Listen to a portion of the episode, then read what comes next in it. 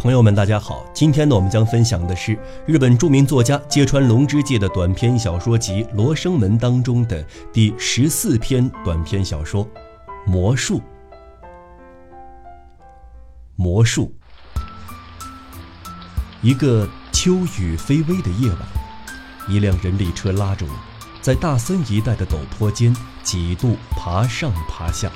终于停在一处翠竹环绕的小洋房前。门很窄，灰漆已经剥落。借着车夫打的提灯的光，见门首钉的瓷门牌上用日文写着“印度人马提拉姆米斯拉”。大门上只有这块门牌是新的。说起马提拉姆米斯拉，也许各位并不陌生。米斯拉生于加尔各答，常年致力于印度的独立，是个爱国分子，同时还师从一位著名的婆罗门，名叫哈桑干的人，学得一套秘法，年纪轻轻即已成为魔术大师。恰在一个月前，经朋友介绍，我同米斯拉有了交往，一起谈论过政治、经济等问题。至于他变魔术，我却一次都没见过。于是我事先修书一封，请他献艺，为我演示一番。所以今晚我催促着人力车夫，急急赶往地处大森尽头僻静的米斯拉公寓。我淋着雨，借着车夫提的那盏昏暗的灯，按响了门牌下的门铃。不一会儿，门开处，一个身材矮小的日本阿婆探出头来，是米斯拉的老女仆。米斯拉先生在家吗？在，一直在恭候您呢。老阿婆和善可亲，说着，随即带我朝门对面的米斯拉的房间走去。晚上好，下着雨，难为您来寒舍，不胜欢迎。米斯拉面孔黝黑，眼睛很大，蓄着一口柔软的胡子。他拧了拧桌上煤油灯的灯芯，精神十足地同我寒暄：“哪里哪里，但能领教阁下的魔术，些微小雨，何足道哉？”我在椅子上坐下，四下里打量着，煤油灯昏暗的光线照得房间更显阴沉。这是一间简朴的西式房间，正中摆放着一张桌子，靠墙有一个大小合用的书架。窗前还有一张茶几，此外就只有我们坐着的椅子了，而且茶几和椅子都很陈旧，连那块四边绣着红花的漂亮桌布，如今也磨得露出线头，快要成破片儿了。寒暄过后，有意无意地听着外面雨打竹林的淅沥声。额清，老阿婆端来了红茶，米斯拉打开雪茄烟盒，问道。如何？来一支，谢谢。我不客气，拿起一支，划着火柴点上，开口问道：“供您驱使的那个精灵，好像是叫金吧？呃，那么等会儿我要见识的魔术，也是借助金的力量吗？”米斯拉自己也点上一支，微微一笑，吐出一口烟，味道颇好闻。认为有金这类精灵存在是数百年前的想法，也可以说是天方夜谭时代的神话。我师从哈桑干学到的魔术，您如果想学，也不难掌握。其实不外乎是一种进步了的催眠术而已。您看，手只要这么一比划就行了。米斯拉举起手，在我眼前比划了两三次，像是三角形的形状，然后把手放在桌上，竟然摘起一朵绣在桌布边上的红花。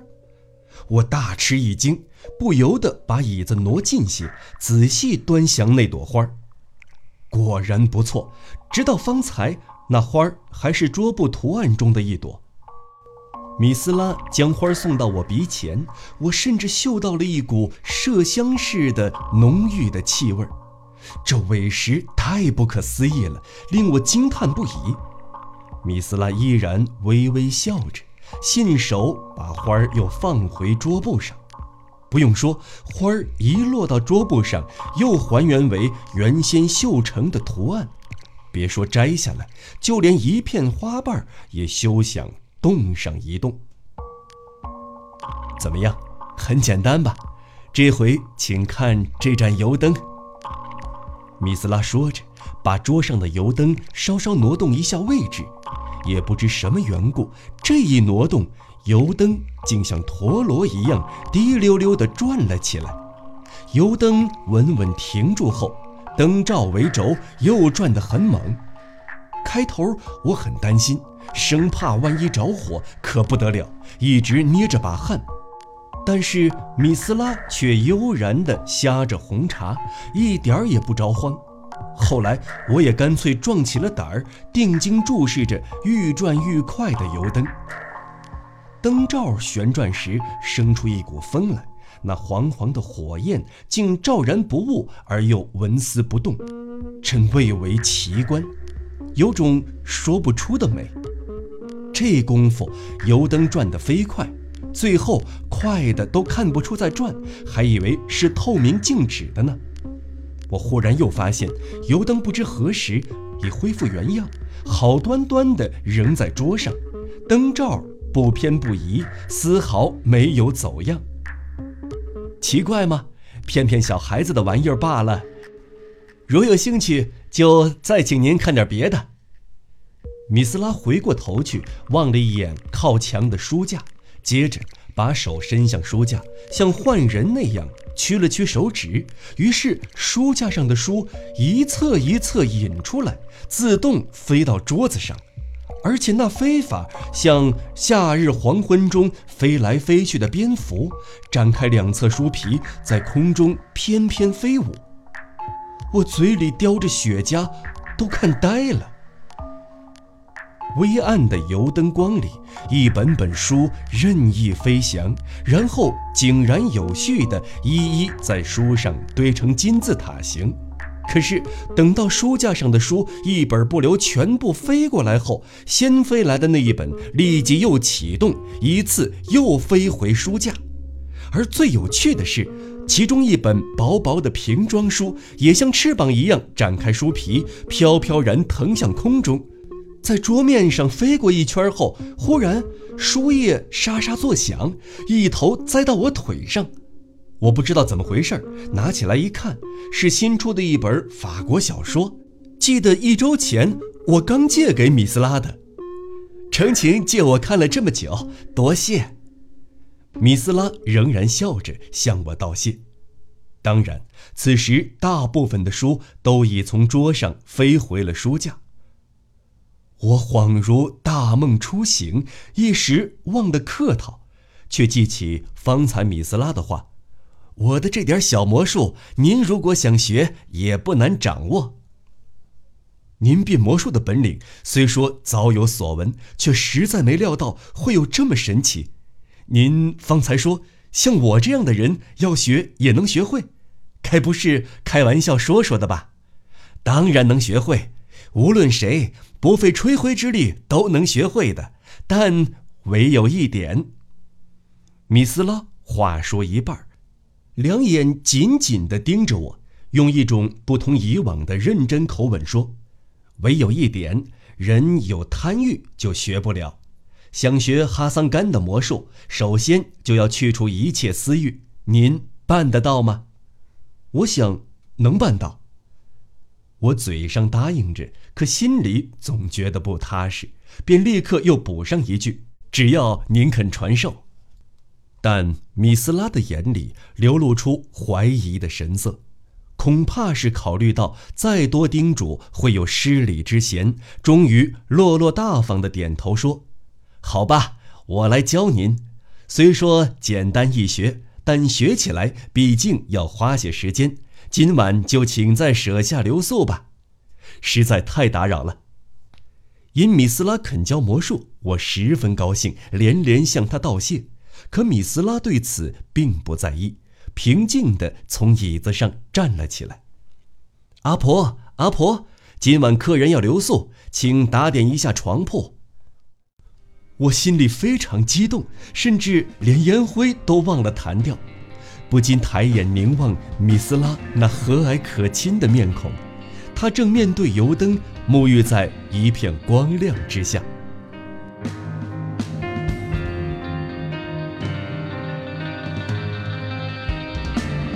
我师从米斯拉学魔术已一月有余，也是一个秋雨潇潇的夜晚，在银座某俱乐部的一间屋内，我和五六个朋友围坐在火炉前，兴致勃勃地随便闲谈。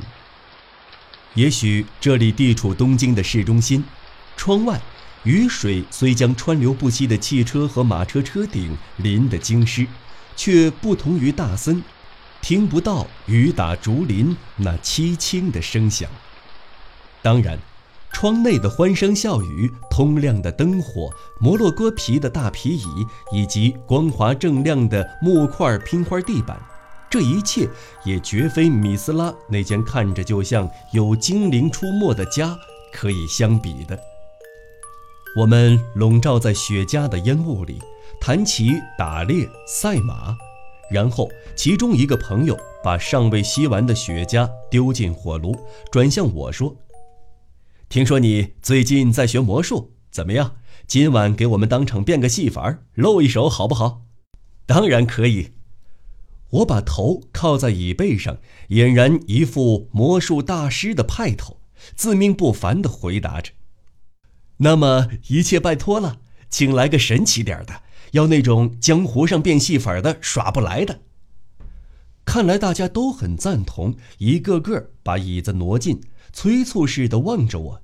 于是我不慌不忙地站了起来，请你们仔细看好，我变魔术既不弄虚也不作假。说着，我卷起两手的袖口，从火炉里随便捞起一块炽热的炭火，放在手掌上。这点小把戏，或许已把围在我身边的朋友们吓坏了。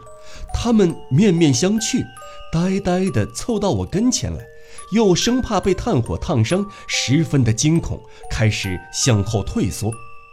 而我反倒愈发镇定自若，慢慢地把掌心上的炭火在所有人面前挨个展示一番，接着猛地抛向拼花地板，炭火积散开来。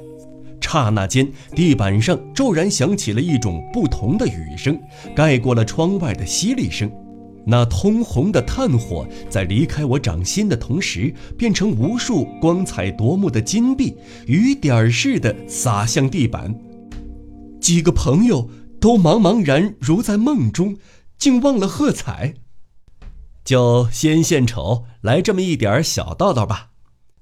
我面露得色。慢条斯理地坐回椅子上，这些，全都是真的金币吗？他们一个个惊得目瞪口呆。好不容易有个朋友开口问我，而那已经是五分钟后的事情了。地地道道的真金币，不信可捡起来看看。不会烫伤吧？一位朋友小心翼翼地从地板上捡起一块金币，查看起来。一点不错，哎，是真金币嘞！哎，查房，查房，拿扫帚和簸箕来，把这些金币扫成一堆。茶房马上照办，把地上的金币扫到一起，在旁边的桌子上堆成一座小山。几个朋友围着桌子，你一言我一语，对着魔术赞不绝口。看起来，总值二十来万吧？哪里，似乎还要多一些。要是往精巧细致的桌上堆，我看足可以把桌子压垮呢。不管怎么说，你学的这一手魔术可真了不起呀！顷刻之间，黑炭变金币了。哎，我说，呃，这样下去啊，不上一个星期，你就足以同颜齐啦、三井啦抗衡争长，俨然百万富翁了。我依旧靠在椅子上，悠悠然口吐烟圈，开口道。哪儿的话，我这手魔术一旦利欲熏心，就会失去灵验。所以，尽管是堆金币，诸位既然看过，就该马上抛回原来的火炉里去。几个朋友一听，便合起来反对，说：“这么一大堆钱，还原为煤炭，岂不可惜？”但是我和米斯拉有约在先，便和他们固执地争执起来，非要把金币抛回火炉不可。这时，有一位狡猾朋友不屑地讪笑道：“你要把金币还原为煤炭，而我们不肯，这样争论下去，还用说永远没个完。以我之见，不妨用这堆金币做赌本，咱们来玩纸牌。你赢了。”这堆金币随你的便，变回煤炭也好，别的也好，爱怎么处理就怎么处理。一旦是我们赢，这堆金币就得乖乖的归我们。这样一来，两头摆平，不是皆大欢喜了吗？对这个建议，我仍然摇头，不肯轻易表示赞同。然而，这位朋友愈发连击带讽。看看我，看看桌上的金币，狡黠的来回打量着，说：“你不肯玩纸牌，恐怕是不愿让我们几个得好处吧？还说什么变魔术要舍去欲望了？如此说来，你下的这份决心岂不是大可怀疑吗？”“不不不，我不是舍不得给你们，才要把这堆金币变回煤炭。哎，那好，咱们就玩牌吧。这样三番五次。”争来争去，我给逼得左右为难，最后只得照顾朋友的办法，把桌上的金币做赌本，和他们在牌桌上一争胜负。他们当然是兴高采烈，马上取来一副牌，围着屋角的一张牌桌，快点快点！一再催促仍在犹豫的我，于是万般无奈之下，只得和他们勉强对局。但不知怎么回事，我平时玩牌的时候一向手气不佳，唯独那天晚上却大赢特赢，令人难以置信。而且更奇怪的是，开头我并无兴致，渐渐觉得有意思起来。没过十分钟，就忘乎所以，竟玩得着了迷。他们几位原打算把我那堆金币一个不留分个精光，才故意安排一场牌局。可如今这么一来，一个个都急得变了脸，不顾一切也要争个输赢。但是不论他们如何拼命，我不仅一次都没输过，末了还反而赢了一大笔钱，差不多有这堆金币那么多。于是，方才那位诡计多端的朋友像疯子一样，气势汹汹地把牌伸到我面前，嚷道：“来吧，抽一张！”我拿全部财产做赌注，地产、房产、马车、汽车，倾其所有，同你赌一把。而你除了那堆金币，还要加上刚才赢的，通通都押上。刹那间，心中的欲望抬头了。这次要是不走运，不但桌上堆积如山的金币，甚至连我好不容易赢到手的钱，最后都会让这几个对家悉数掠走。但是。这一把倘若能赢，对方的全部财产转手便通通归我所有。在这千钧一发之际，如不将幻术借来一用，那苦学又有何意义？这样一想，我迫不及待，暗中使了一下魔法，以决一死战之态说：“好吧，你先请。”九点，老 K，我得胜而骄。叫着把抽出的牌送到脸色发青的对方面前，然而，奇怪的是，牌上的老 K 像是附了魂，抬起戴冠的脑袋，忽然从牌里探出身子，拿着宝剑，彬彬有礼的一咧嘴，露出渗人的微笑，用一种耳熟能详的声音说：“阿婆，阿婆，客人要走了，床铺不必准备了。”话音一落，不知何故，连窗外的骤雨都突然变成大森竹林间那凄清而寂寞的细雨。猛然间，我清醒过来，环视四周，发觉自己依旧与米斯拉相对而坐。他沐浴在煤油灯微暗的光亮之下，脸上露着宛如纸牌上老 K 一样的微笑。再看夹在指尖的雪茄，长长的烟灰仍未掉落，终于恍然，所谓一个月之后，只不过是两三分钟内的一场幻梦，而这短暂的两三分钟里，无论是我还是米斯拉，都已清清楚楚地明白，我这个人已没资格学哈桑干的魔术了。我羞愧地低下了头，有好一阵儿，开不得口。要想学我的魔术，首先就要舍弃贪欲之念，这点修为看来还欠缺一点儿。米斯拉。露出遗憾的目光，胳膊支在四周绣着红花图案的桌布上，谆谆会导着我。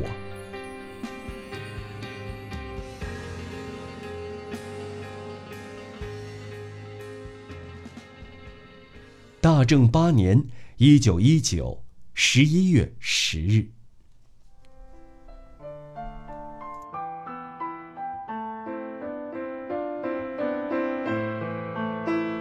亲爱的听众朋友，本期节目就先为您播讲到这里。如果您愿意的话，请您订阅微信公众号“影子兵”，在那里您可以在各个平台找到我，订阅我。好了，朋友们，我们下期节目再见。